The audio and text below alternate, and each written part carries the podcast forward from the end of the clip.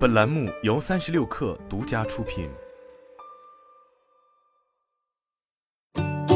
本文来自三十六氪，作者李安琪。AI 科技正在让人们越来越听得懂海南长臂猿的声音。近日，海南国家公园研究院联合华为在海南省举办了热带雨林探访活动，将世界级珍稀动物海南长臂猿栖息环境呈现在大众眼前，同时探讨了科技如何助力生物多样性保护。据了解，海南长臂猿被 IUCN 列为极度濒危物种名录，是比大熊猫还要濒危的物种。目前仅存三十六只，全部分布在海南热带雨林国家公园霸王岭十余平方公里森林中。因无法人工养殖，长臂猿的种群增长完全依赖于栖息地恢复和种群保护。目前其栖息地从二零零三年扩大到了四千多亩。也正因为栖息地广阔，使得海南长臂猿的监测工作开展变得困难。监测队员常年在霸王岭深山中巡护，经常遇到山路难行、高温多雨、蚊虫侵袭等问题。但更重要的是，海南长臂猿天性机警，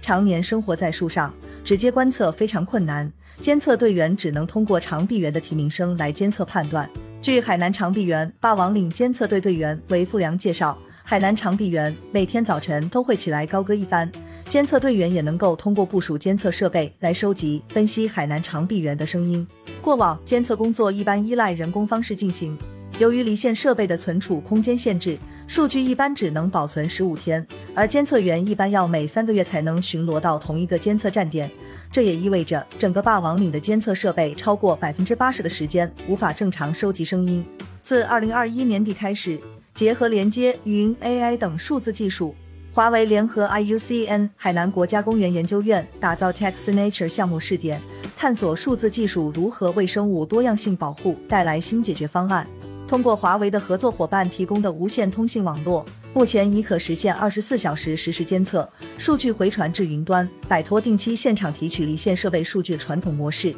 大幅提高数据获取的实时性。在云计算、人工智能的助力下，数据处理效率和准确度也实现显著提升。很多人工难以识别的长臂猿鸣叫声可以被顺利提取分析。中山大学范鹏飞教授使用算法提取声音特征，通过一系列的模型拟合，当前已实现百分之八十九点二的识别准确率。华为方面表示，未来通过华为的 AI 开发框架，有望实现长臂猿鸣叫声的自动识别分类，为每个长臂猿建立唯一的声音身份证，实现个体化。精确分析，帮助动物保护专家判断长臂猿家族的成员构成，为长臂猿的保护制定更有针对性的方案。